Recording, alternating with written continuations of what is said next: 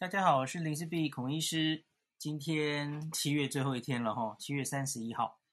今天我想跟大家分析一篇八月号的《科学人》杂志，有一篇跟那个马偕黄聪宁医师的邀稿，专门提到这个变种病毒的哈。它的题目叫做《新冠病毒突变的逃脱秀》。那副标就写说：英国变种病毒、印度变种病毒、南非变种病毒、巴西变种病毒。接连引发新一波的大流行，但这些变毒株真的产生强大的传染力和致病力吗？好，这是它的副标哦。那所以，呃，聪宁之前几次专我我有跟他对谈过嘛，其实他我大概知道他对变种病毒是怎么想的哈。有兴趣大家可以去听我们之前专访，也有问过。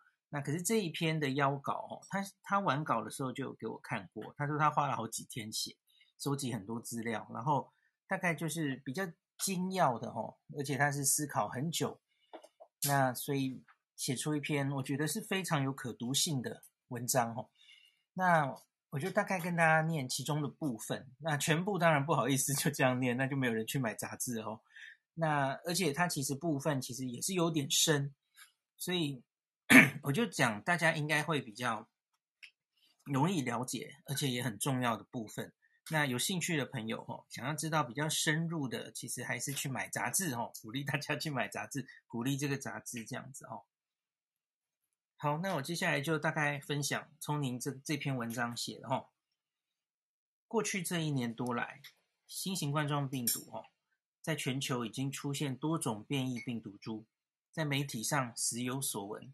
比方说，英国变种病毒、印度变种病毒、南非变种病毒，当然，只是“变种”二字，恐怕没有办法吸引读者目光。你一定要加上“惊传”、“恐怖”、“致命”等等的形容词哦，才能凸显变种病毒的重要性。然而，新冠病毒真的像变形金刚一样，它会持续不断的演化，自在消灭所感染的物种吗？还是这些变种病毒，它只是自然界的常态，不需要太过度解读呢？好，然后接下来是文章的第一段哦，那个副标叫做“突变并不快速”。新冠病毒人如其名，它就是 coronavirus 冠状病毒的一种，它是一正单链 RNA 哈单股 RNA 的病毒，它的单链基因组在 RNA 病毒中是数一数二的长啊。全长有近三万个核苷酸，这么肉肉长的基因组，理论上它的突变几率应该要很高，基因也相对不稳定才是哦。大家知道病毒有 DNA 跟 RNA 两种病毒了哈。那一般来说，RNA 因为要反转录成 DNA，它才能继续运作哈。通常它会比较不稳定，容易出错哈。哦，以上这是我解说的啦。好，我继续念黄医师写的。他说：“然而，这个病毒能长久稳定生存在生态之中，必定有它的保护机制。冠状病毒透过它的非结构蛋白，哈，就某一种蛋白，哈，NSP 十四的纠错功能，让它相较于动物界其他的 RNA 病毒，竟然出奇的稳定，突变率并不算太高。以新冠病毒为例，它的突变率大概是一点一乘以十的负三次方。”那单位要注意看，每氨基酸每个位点每年哈，它它是那个突变的几率，其实每一个病毒大概突变的这种速度，其实都已经研究的蛮透彻了哈。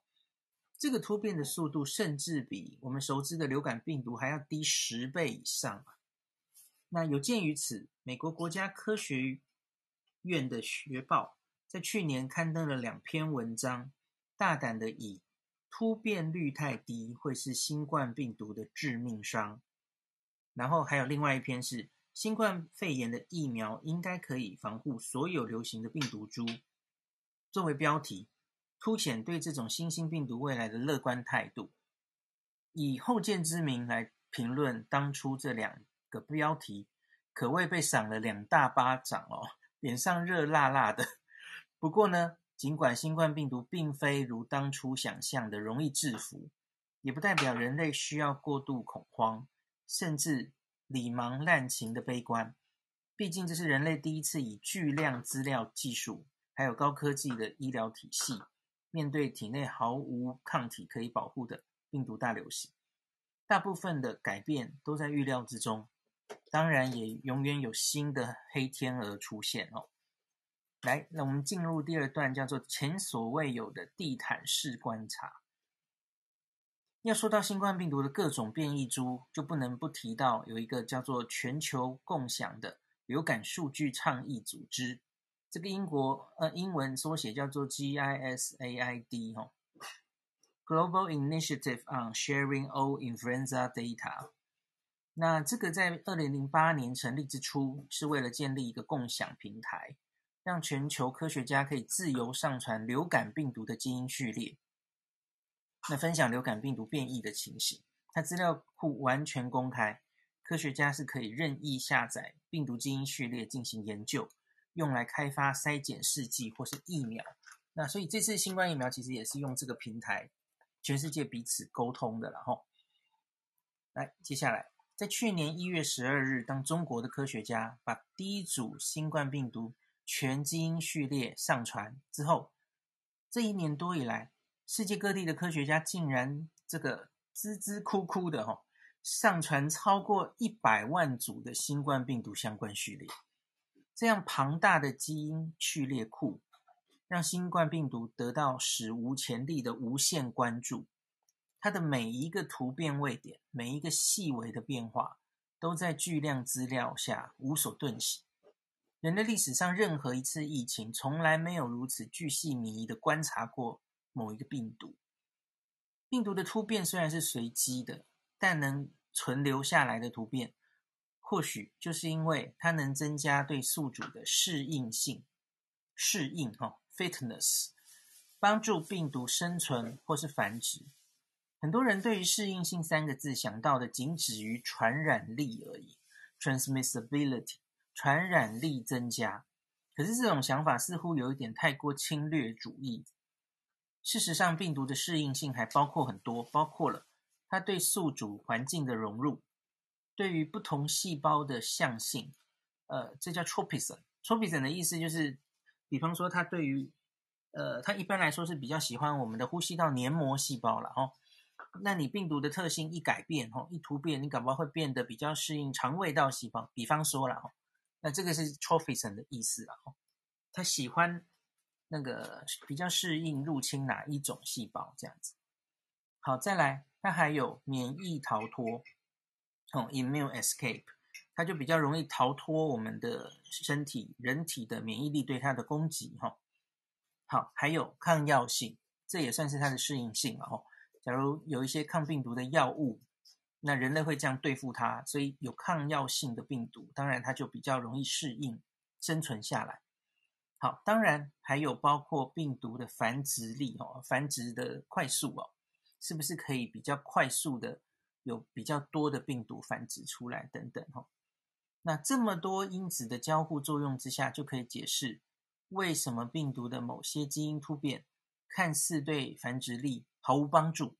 却莫名其妙的增加了适应性而存留下来。以新冠病毒而言，D614G 的突变就是一个例子。我其实跟聪宁谈过蛮多次 D614G 哈，那它其实就是以 D614G 去年这个从全世界四月以后扩张的这个例子，他就跟大家说，其实对变种病毒哈，结论不要下得太早。那这是接下来这一段的重点哦。变异病毒 D614G，去年四月，新冠病毒第一个上头条新闻的变异株是 D614G，它快速的取代了原有的武汉株，三个月之内席卷全世界所有的流行区。那这个变突变遭到极大的关注，除了流行病学上，它造成了快速传播，有一个主要的原因，就是因为它突变的这个六一四的这个位点。那大家应该知道吼，那个 目前说什么一四八四 K 呀，D 六一四 G，它那个数字中间的数字其实就是代表它是第几个氨基酸的第几个位点，然后那就代表这个在病毒的这个棘蛋白的第六百一十四个位点上，它从 D 突变为 G 吼，这个是氨基酸的代号了哈。第一是天门冬酸，然后突变为甘氨酸 glycine G 哈。那六一四这个地理位置是相邻于棘蛋白的受体结合区，RBD 这个看论文的时候也常常会看到这个缩写然后，receptor binding domain。那所以那个 RBD 是什么呢？就是跟我们人体哦结合，大家应该听过 ACE2，我们人的细胞，然后病毒要这样接上来，是跟我们的 ACE2 受体结合，所以结合其棘蛋白上的这个 RBD。我我岔题一下，就像很多疫苗其实就是针对这里做，比方说联雅疫苗，它就是特别 RBD binding site 这附近的一个，哦，模拟它要 bind 住那个地方，所以它是非常重要的病毒要入侵人体的一个受器结合的部位，哈。那因此你突变在这个六一四这个位置，哦，是兵家必争之地嘛，吼。好，他说。这是关键区域，这很难让人不对这个 D614G 这个变异株带有细思极恐的各种臆测。果不其然，各式各样的初步研究报告指出，D614G 在细胞研究中看起来繁殖力变强，流行病学上看起来传染力变强，它连致病力都有人说它有跟着变强哈，pathogenicity，就是在临床上造成的这个感染，就有人声称它也比较强哈。那嗜血的媒体立刻断章取义报道，这个 D614G 这个变种病毒哈，病毒传染力暴增十倍以上，然后会让痊愈者再入院，病人慢性死亡等等哈，好像一时之间这个 病毒拥有超能力，它简直是要飞天了哈！大家其实有兴趣可以用 D614G 去 Google 一下，去年此时的新闻媒体是怎么报这个。变种病毒的哈，变种病毒之乱呢，最早其实就是去年四月，D614G 爆得天花乱坠哦。好，但这些说法实在太仓促，毕竟基础病毒学研究是需要大量的时间投入才能琢磨出答案的。举例来说，即使在实验室你发现细胞培养出来的病毒量变多，并不代表这个病毒在人体的呼吸道也能让感染者的病毒量增加，那即使你用 RT-PCR、PCR 来检测哦，发现发现你在人身上哈，感染者身上这个 CT 值较低。诶，其实现在其实 Delta 病毒在美国资料就有就有这个现在这样的资料嘛吼。他说发现了哈，CT 值较低也不代表真正具有感染力的活病毒数量同样增加。再退一步思考。我就算证明哦，从人体喷出来的活病毒较多，很有可能这个突变也会牺牲了它与 ACE2 受体的亲和力，导致传染力不升反降。就聪明想要表达的，其实就是传染力这件事可能要经过多方的研究了哈。他说，所以呢，当初恶名昭彰的 D 六一四 G 变异株，最后到底它有没有增加传染力呢？答案是没有。经过了一连串的研究，我没记错，应该至少是半年左右。哈，经过一连串研究，抽丝剥茧，慢慢追根究底，D614G 的突变虽然增加了病毒的适应性，但由于它牺牲了跟 ACE2 受体的亲和力，一消一长之间，传染力并没有特别增加，也没有特别减少。当然。半年期的研究可能还不够哦。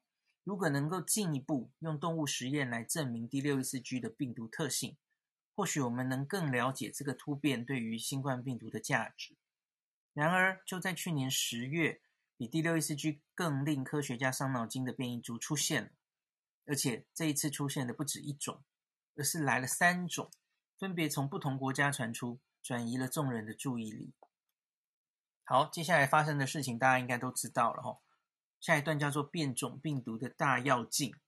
好，这里讲的其实就比较深一点。那总之大家都知道发生什么事，就是阿法、贝塔、伽马了哈，各自从英国、南非还有巴西出来了哈。这里比较深，我就跳过去，让大家有兴趣自己去念哦。好，那我们就抓英国这一段。那英国变种病毒哈，一次突变了蛮多，然后这一段开始对英国有描述哈。那黄医师写说，病毒一次突变这么多个位点，令人出乎意料。如果比较之前的突变率哈，这个英国变种病毒上发生的突变，几乎等于一整年累积冠状病毒的突变哈。那个以前它一开始名字叫 B117 嘛，后来比对它。病毒突变的位置多达二十三处哈，那发现这件事的英国卫生部哦，立刻于去年的十二月八日成立了这个新兴病毒咨询委员会，这叫 NERVTAG 然后把这类病毒归纳为高关注的变异株。我们现在也常跟大家分享，这叫 VOC 啦，Variant of Concern。那与此同时，他们还透露了一些让人心惊胆战的数数字。去年十二月，哦，就说把这个 Boris Johnson 没收英国人的 圣诞节的那个时候，哦，他说 B117 这个英国变种病毒传染率提升七十一 percent，它的 R 值，哦，R 零值基本传染数增加零点五七，它的 CT 值平均下降二，表示它的病毒量较高。然后有九成的感染者是六十岁以下的成年人或是年轻人等等。全球的媒体争相报道这些数字，让全球再次陷入恐慌。哎，大家有没有觉得一模一样？你现在把它换成 Delta，现在报的不就也类似就是这样嘛？吼，几乎一模一样，对吧？好，我们继续看哦。但是这些数字除了 CT 值之外，全部都是借由流行病学的观察数据。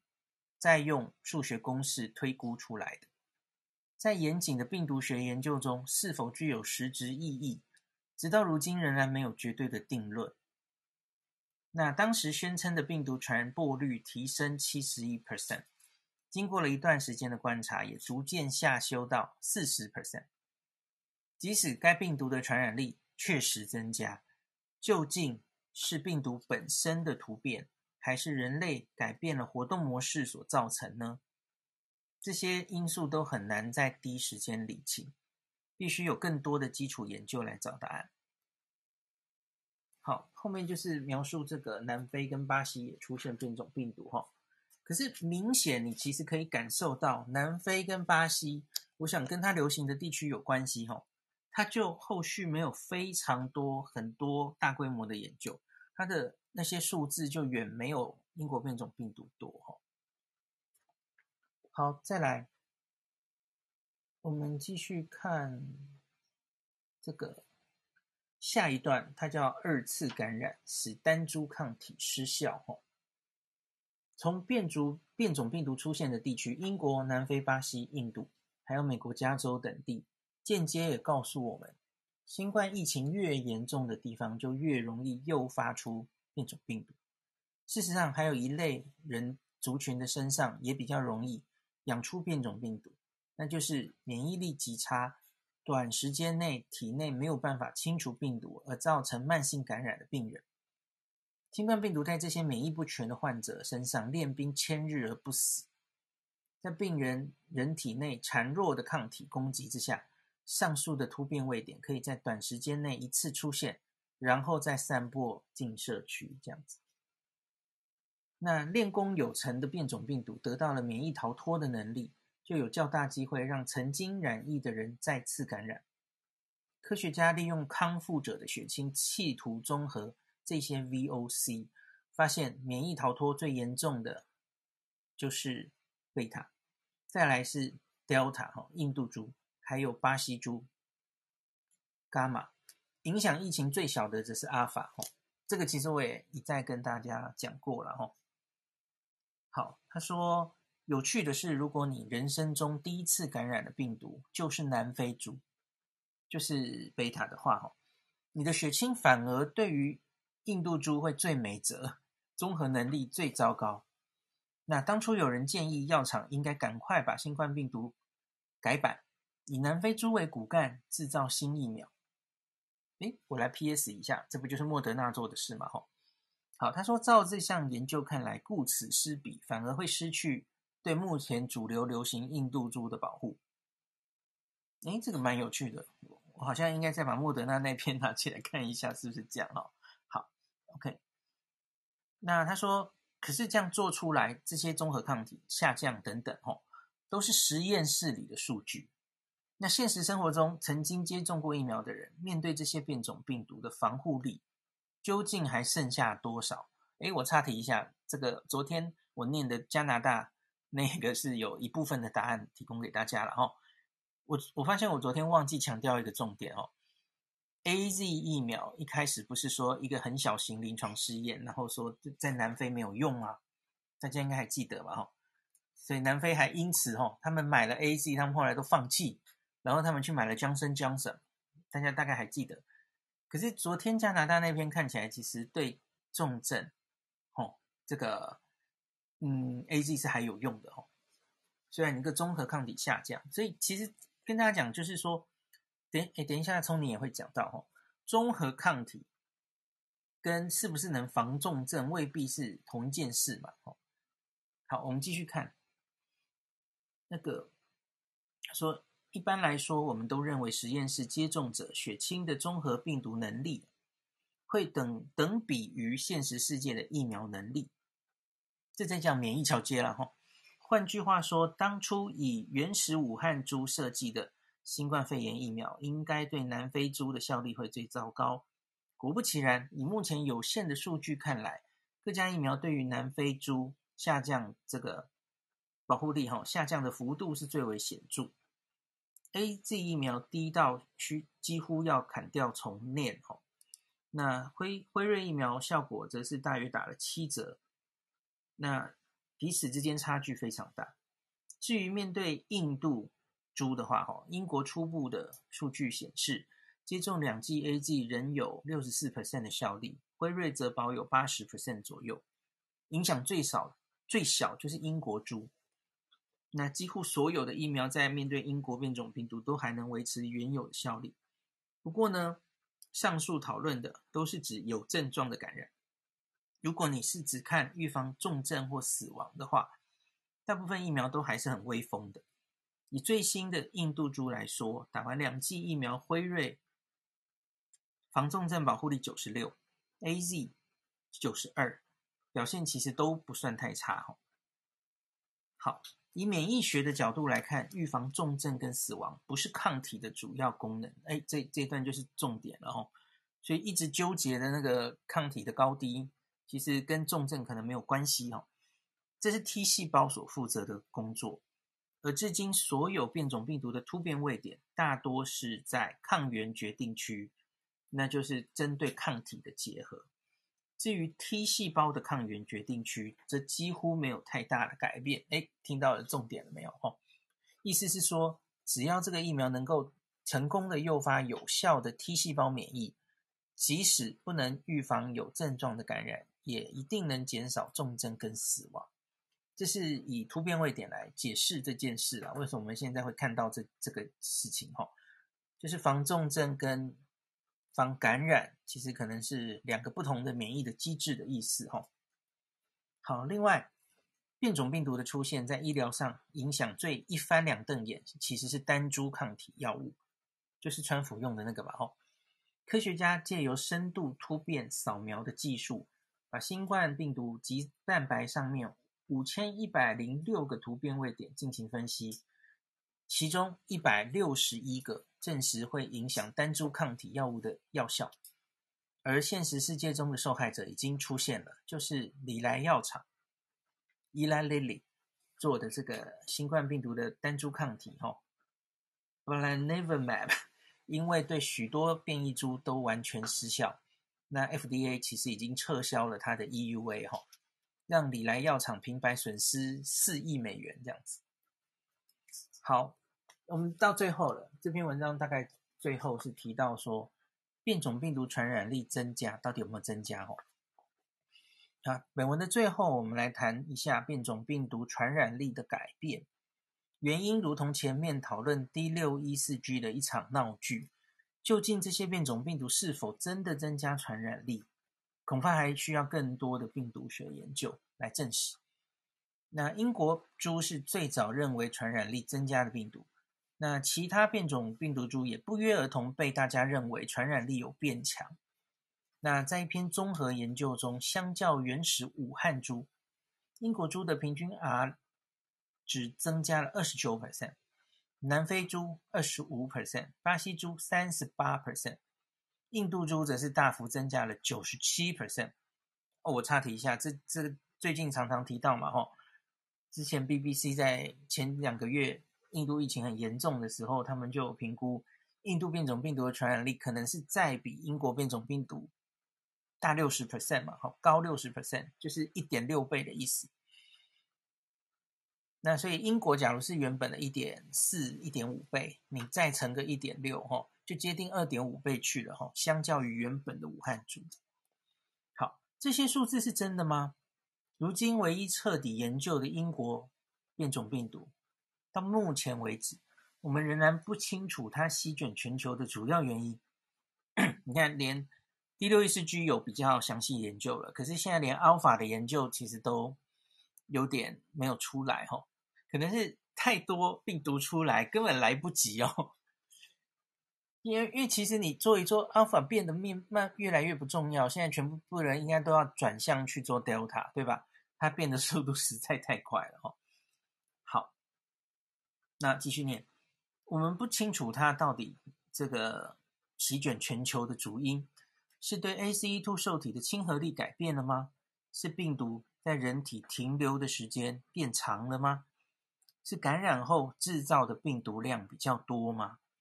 还是宿主对它的免疫反应不同吗？又或者，其实以上说的都不是主要原因，只是单纯的奠基者效应 （founder effect）。导导致哦，那聪聪明下一段解释什么叫 founder effect。他说，你要知道这些变种病毒的互相比较数据都是来自单一区域或是国家，有时候跟第一批散播病毒的奠基者群体特性有密切关联。以台湾为例，今年五月爆发的新冠疫情，清一色都是 Alpha，而其他变种病毒几乎都挡在机场，没有办法同时扩散。所以，你如果相互比较，比方说你要跟去年，呃，呃，去年我们多半是 D614G 或是武汉住哈，那你相互比较肯定会严重失真，因为你得到的那个群体就完全不一样了。那我们从五月中到现在，我们看到的其实主要是以六十岁以上老人家为主哈。那所以这一群人看到的这个传传染力。就是它的真实传染力吗？当然不一定嘛。哦，他说这就是典型的奠基者效应。还有取样标准不同，也可能造成解读上的误差。比方在台湾，当时只有印度入境的旅客会普筛，其他国家入境旅客抽样裁剪，你就容易发生印度变异病毒快速增加的误解。又或者筛检量大的台北市。刚好正在流行印度株，而其他地区筛检量不足，你整体数据看起来就会让人误解印度株的传染力特强。那另外，你不要忘记哦，英国裁剪这些病毒的同时期，一大票人可能已经感染过英国猪而没有症状，已经有基本的群体免疫。此时带有免疫逃脱基因的印度猪入侵，先天就具有传染力的优势。很容易让人误以为它传染力变强了。那即使用不同时空背景的数据来比较，比方说你用英国猪去年十二月刚刚开始流行的时候的资料，跟现在哈这个六月以来印度猪刚开始流行的增加速度相比，但这样比你其实没有办法消弭这两个时间人类行为的差异。比方说。感恩节、耶诞节假期，哈，人类的行为 NPI，哈，那你也没有办法避免气候的干扰，冬天跟夏天的差异，所以从从您最后讲一句说，让我谦卑的引用苏格拉底名留青史的一句话：目前我们唯一知道的事，就是我们什么都不知道，还有很多事情其实是蛮未知的，哈。需要更多研究的感觉，哦，才才大概能知道科学上的答案哦。所以，所以我一直跟大家讲，你看层层不从出来的这些变种病毒哈，大家真的是又要用早安新闻的慢新闻的来看它哦。那个这些东西不是一出来马上研究就会跟上的哦，而而现在。说它什么传染力比较高或致死率比较高等等，我觉得它很多其实背后都没有非常有力的证据来说明这件事。好，最后最后一段了。其实我我有机会也想跟聪明请教这件事情，就是这真的是最近很热门的话题，就是到底需不需要第三针？那聪明最后有提到了一点，好。他说：“随着全球疫苗接种如火如荼展开，面对变种病毒的免疫逃脱秀，我们只能以不变应万变，正面迎战。只要这个细苗能诱发 T 细胞免疫，就能基本保护身边的高危险族群，减少重症跟死亡。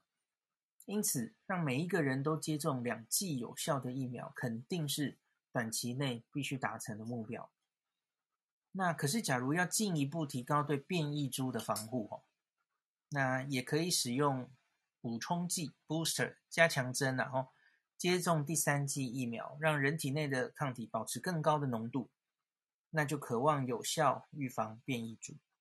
我在演讲时曾有一个打趣的比喻：疫苗对变种病毒的效果肯定会打好几折啊！可是，就像名车名表，即使打折后，价格还是很高啊。所以，假如把抗体的浓度拉高，也是对抗变种病毒的方式之一。我这里插个题，这其实就是为什么美国一开始他们就是觉得，即使已经得了自然感染的人，吼，还是建议你去打疫苗。理由之一是，他们追踪吼自然感染的人抗体不一定有打疫苗的人这么高。然后抗体也会消失的比较快，有一部分的人了哈，所以他建议你还是去打。那第二点就是聪宁说的这个了哈，呃，变种病毒的话，假如你把这个抗体冲高哈，比较有有机会克服掉这个变种病毒的感染。好，最后一段了。至于要不要用现有的变异株来发展次世代疫苗，哈，作为这种加强针呢？目前已经知道，莫德纳药厂宣布正开发针对南非猪的加这个四世代疫苗。上次我跟大家分享过哦，增强疫苗将启动一期的临床试验，已经做了啦，哈，有初步结果。不过，相信几年之后，当所有的人都接种完疫苗，各国也都完全解封之后，新冠病毒就会成为感冒病毒之一。那你们看，聪明其实蛮。乐观的呀，他他觉得流感化是一定会发生的，然后人类将借由自然感染得到最新版的补充剂。等到那个时候，你所感染的病毒是否变种也不再重要了。好，这里的意思其实就是说，假如大家都打过疫苗，那可是流感化的意思就是这个病毒很难缠嘛，它不会因为很多人打了疫苗。然后它就消失在人类社会，它会一直存在我们的社社区之中，跟流感一样嘛，吼，赶不走，因为它传染力实在太高，它就一直传，一直传这样。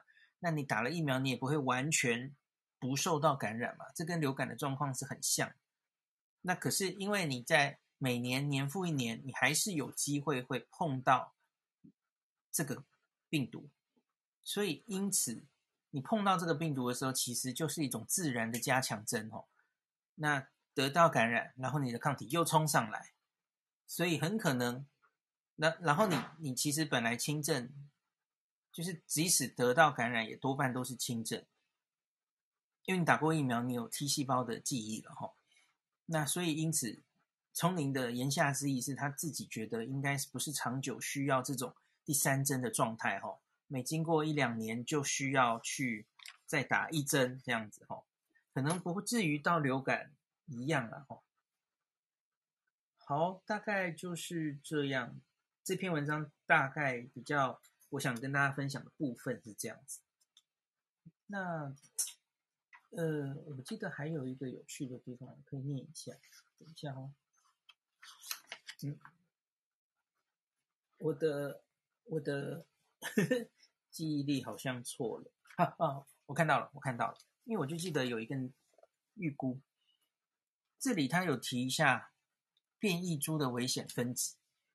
那我跟大家讲过嘛，吼，VOC 是 Variant of Concern，就是你要很担心它，吼，这个 它可能传染力较高，可能导致较严重的病情，或是免疫逃脱。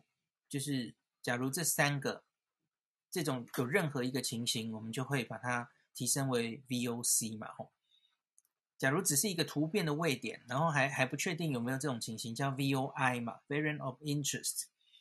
但他说还有还有一个等级，目前还没有出现，这叫 variant of high consequences，就是 VOHC，就是会造成后果严重的变异株。这是代表这个病毒很嚣张，它假如造成更多严重的病例、住院病例，然后现行疫苗假如完全失效，这就会把这个病毒提高到 VOHC 吼，后果超严重这样子吼。那可是呢，那聪宁这里的预测就跟我刚刚想要它的最后一段呼应的哈，他说病毒演化成 VOHC 其实是不符合自然律的，毕竟让宿主死亡等于断了自己的生路，留着宿主活口才有机会繁衍长长久久。那至于让现行的疫苗完全失效，虽然听起来很可怕，但一段具有优势基因的突变。跟另外一段具有优势基因的突变很可能是相斥而无法同时发生的哦。这种情形称为基因的互斥性，是 mutually exclusive。白话一点就是有一好没两好了。就是你你想一下，病毒其实就是这么小小的那个基因组嘛，吼，它这边突变成有优势，可能另外一边就是没有那么容易了，吼。那根据过往普通感冒的冠状病毒的演化经验，一种冠状病毒要演化到康复者血清完全不认识，大概需要八年的时间。因此可以推论，要让疫苗疫苗完全失效，或许也需要这么漫长的演化，而非一步到位。好，最后最后我想念这段的原因，就是因为，呃，以。聪明的观点，小儿感染科的观点，哈，或是李秉英老师其实有类似的观点嘛，哈，就是因为冠状病毒，我们传统对它的理解，它就不是一个会突变这么快，这这个快慢都是相对的，哦，相对于我们觉得现在变得最快的 RNA 病毒，数一数二快的，就是大魔王，就是流感病毒嘛，它会快到你需要每一年都要打新的疫苗，做新的疫苗对付它，那可是冠状病毒显然看起来没有这样了哈，那所以这是以病毒学的观点来做预测了。可是当然我们知道哈，我们其实要保持谦卑了哦。未来这些病毒会怎么走，真的是不知道哈。那只是等一下哈，大家可以到那个叶斌的房，他会讨论美国最近。政策有点大转弯哦，好像他们就是 CDC 有一些新的研究观察到了 Delta 病毒哦，对于现有的病毒、现有的疫苗哦，好像有一些这个呃 breakthrough infection，就是打了疫苗还是会感染，然后打疫苗的人得了感染之后的状况哦，让他们觉得有点不乐观，然后可能口罩还要带回去等等的话题哦。那我觉得跟我今天分享的这整篇是有关联的哈。那所以大概这一篇就跟大家分享到这里哈。